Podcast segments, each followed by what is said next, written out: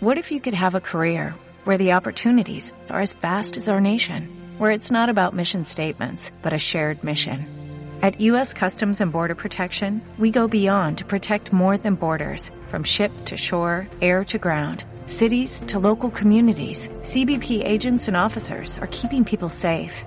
Join U.S. Customs and Border Protection and go beyond for something far greater than yourself. Learn more at en las últimas horas, en realidad en la última, en esta última semana. El día lunes comenzó a, tomar un poco de importancia esta noticia y vamos a ver cómo llega al día viernes. Les voy a contar de qué se trata para los que no están al tanto. En muchos eh, diarios encontramos la noticia titulada como Misterio.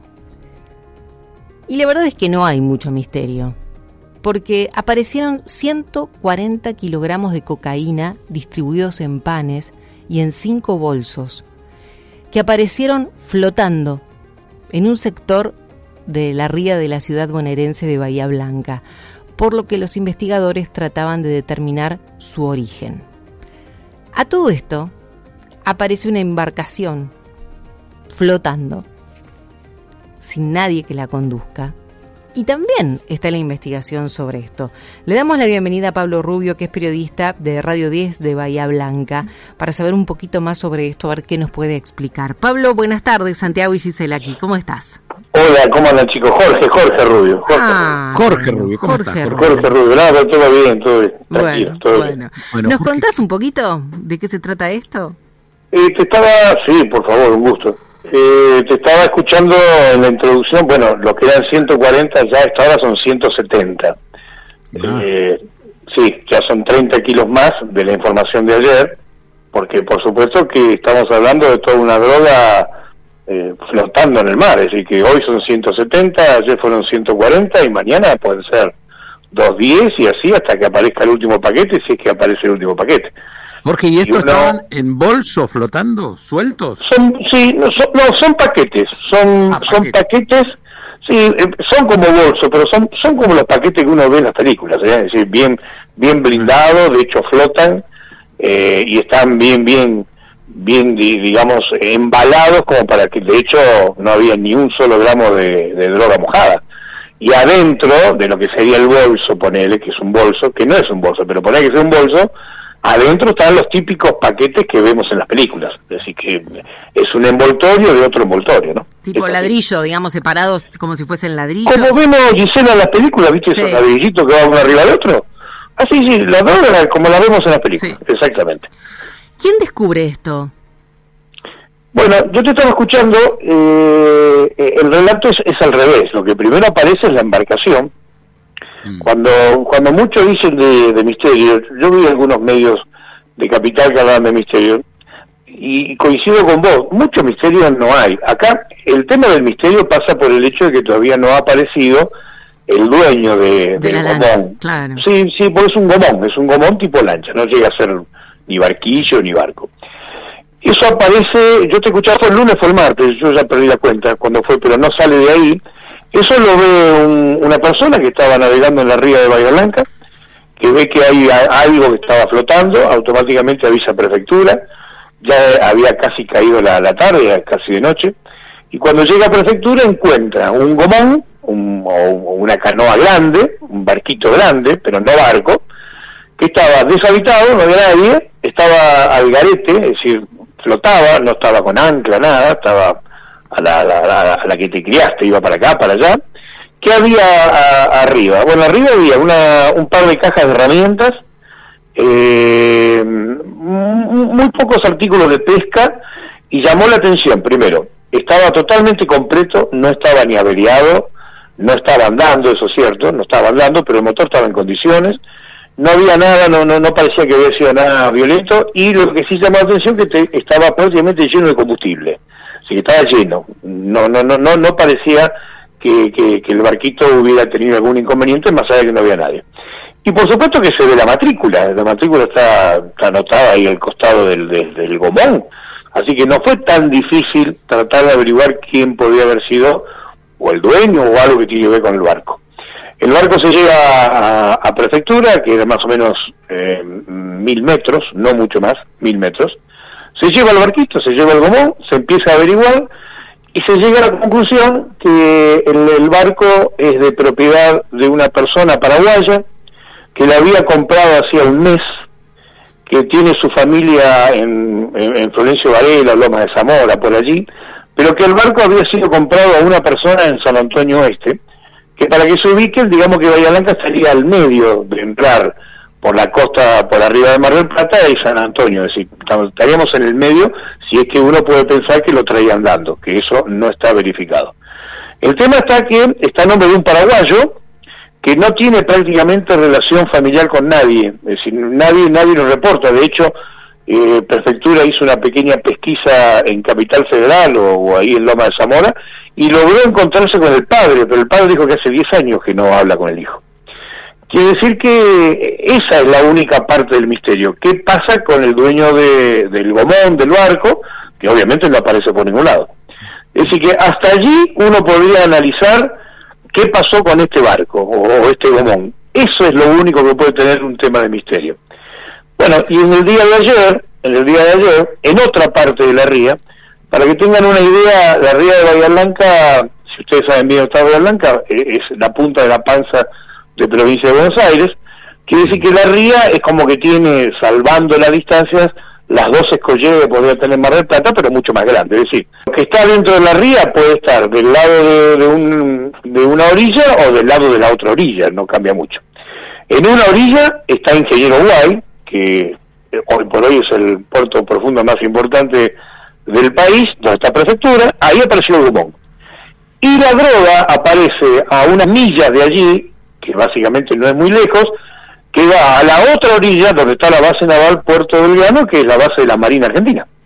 Es decir, digamos que comparten playas. Hagan de cuenta que están, bueno, yo no conozco las millas náuticas, no sé, pero digamos que yo diría que en, no menos de 15 kilómetros están las dos costas. De hecho, si vos estás en la base naval, que digamos que uno la relaciona con Punta Alta, se ve Ingeniero White. Y si vos te pones en Ingeniero White, se ven los barcos de la Marina allí donde apareció la, droga. Ahí había un pescador que estaba pescando, obviamente con autorización, porque es una zona netamente militar. Militar. Bueno, vio que, vio que flotaban cosas, agarró uno, lo trajo con, con un palo, con un remo, lo trajo, lo abrió y se dio cuenta que era cocaína. Así que automáticamente llamó a prefectura, prefectura no le costó nada llegar y a partir de ayer están buscando, buscando y encontrando. ¿Y, qué se piensa? Ya se está, eh, nos contaste en detalle, la verdad, desde allí, más allá de lo que leemos, como vos decís, en, los diarios de Buenos Aires, ¿qué se piensa, qué piensa en este momento la, por dónde va la investigación? ¿Es una jugada de contrabando de cocaína, de mover droga por barco al exterior, a Europa? ¿Qué, qué es lo que piensan los investigadores? Bueno, esto, esto, esto ya está en el, en el foro federal, ya está actuando una jueza federal ya, ya dejó de estar prefectura. Prefectura simplemente lo que hace es la ayuda de, del análisis de investigación. La, la, la, prefectura como investigadora no descarta nada, inclusive antes que apareciera la droga. ¿Por qué? Y porque lo del gomón, por eso yo le decía recién a Gisela y a vos que sí, lo del misterio puede ser el gomón, pero bueno, no sé, a ver, no hay reporte de desaparecidos, nadie conoce al, al, paraguayo, o por lo menos no tiene ni, nadie lo está buscando al paraguayo. Claro, nadie denunció su desaparición. No, nada, el, papá que está más cerca de ustedes que yo eh, dice que hace 10 años que no lo ve. Claro. Puede haber, puede haber metido también, ponele, pero bueno. Pero que no hay una búsqueda de un náufrago, no, no, nada. Nadie tiene reporte de por qué estaba el gomón allí. Esa es la única parte que puede ser misteriosa. Lo que pasa es que ahora que empieza a aparecer eh, droga. y muy cerca, porque te repito, uno apareció para una orilla y la droga para la otra orilla. Pero estamos hablando de una ría que es lo mismo, es decir, prácticamente lo mismo. Es como, que vamos a dos playas distintas de lo mismo, ¿no? ¿Vos dijiste que estaba muy cerca de prefectura o yo escuché mal? Eh, Está muy cerca de la base naval, la base naval ah, de Puerto De la base naval. Y ahí está la, ahí está la base de la Marina Argentina. Bueno, ahí apareció la droga, no no el gomón. Bueno, Está bien. No, me pregunto siempre cuando aparecen así eh, gomones, lanchas, este, botes, si, digamos, si es común ver, digo, si a nadie le llama la atención, te pregunto porque no conozco la zona, ¿eh? ¿es común ver que hay gente este, transitando con, con un gomón en esa zona? Bueno, es, es una zona de pesca. Pero... Ah, está bien, es zona de... No, no, eso quería saber. Me, es, zona, es, zona, de pesca, sí, es zona de pesca, pero no, no, hay un reporte, no hay un reporte de quién salió a pescar. Eso, eso, eso te quería ah. preguntar. Y, vos para salir, para salir al mar vos tenés que reportar en prefectura para qué vas a salir, cuándo vas a salir y qué vas a hacer. Acá no hay reporte, es decir, si uno tuviera que pensar, digamos que el gomón estaba de paso, no está no está pescando en Bahía Blanca, o por lo menos no estaba, bueno, si estaba, estaba sin permiso. Y ahí la, la, corriente, Jorge, si no sé si, si se sabe, la corriente puede haber arrastrado hacia el lado del puerto Belgrano de la Armada. Eh, es la misma ría, es la misma ría. no quiero no quiero confundir, porque te repito, no no no tengo experiencia de millas náuticas ni distancia, pero es lo mismo, es como que, por eso te digo, eh, como todos creo que conocemos Mar del Plata, hacer de cuenta que en una escollera estaba estaba el gomón y en la otra escollera está la droga. No, no. Y siendo una ría, hay una, una cantidad de canales internos de la ría, porque de ahí a 5 kilómetros ya es mal abierto. Así que digamos que es una gran pileta, grande, ¿no? Es una gran pileta donde puede estar mucho tiempo todo dando vuelta en el mismo lugar. Seguro. Es decir, nadie, nadie está diciendo que la droga tiene que ver con el gomón, pero acá no se descarta nada. ¿eh? Mm. Sí, viste, bueno, también podemos decir, si es, tiene cuatro patas, dos orejas, dice guau, puede ser un perro, claro, Hay probabilidades, pero bueno, hasta igual, Igual yo, yo hablé con, con la gente de prefectura eh, el primer día que apareció, porque nuestros medios fueron los primeros que lo publicaron, pero fue una cuestión de casualidad con las fuentes. Eh, la, la, la gente de prefectura, antes que apareciera la droga, no descartaba la posibilidad de que fuera un gomón narco, ¿eh? No, no. Está bien. Ah, nadie lo descartaba sin la droga presente, sin la droga presente. Sin la droga. empezó a analizar a ver si, si, si hay algún pedido de, de, alguien, de algún paradero que está ahogado, perdido, y no hay nada. Nadie, mm. nadie sabe quién es el paraguayo. Inclusive la persona que vende el, el gomón, eh, lo vende hace un par de meses, tampoco hace mucho tiempo, se vendió en San Antonio. San Antonio es un puerto más al sur de Bahía Blanca. Lo que sería lo que sería las grutas, lo que sería las grutas. Voy a terminar esta nota.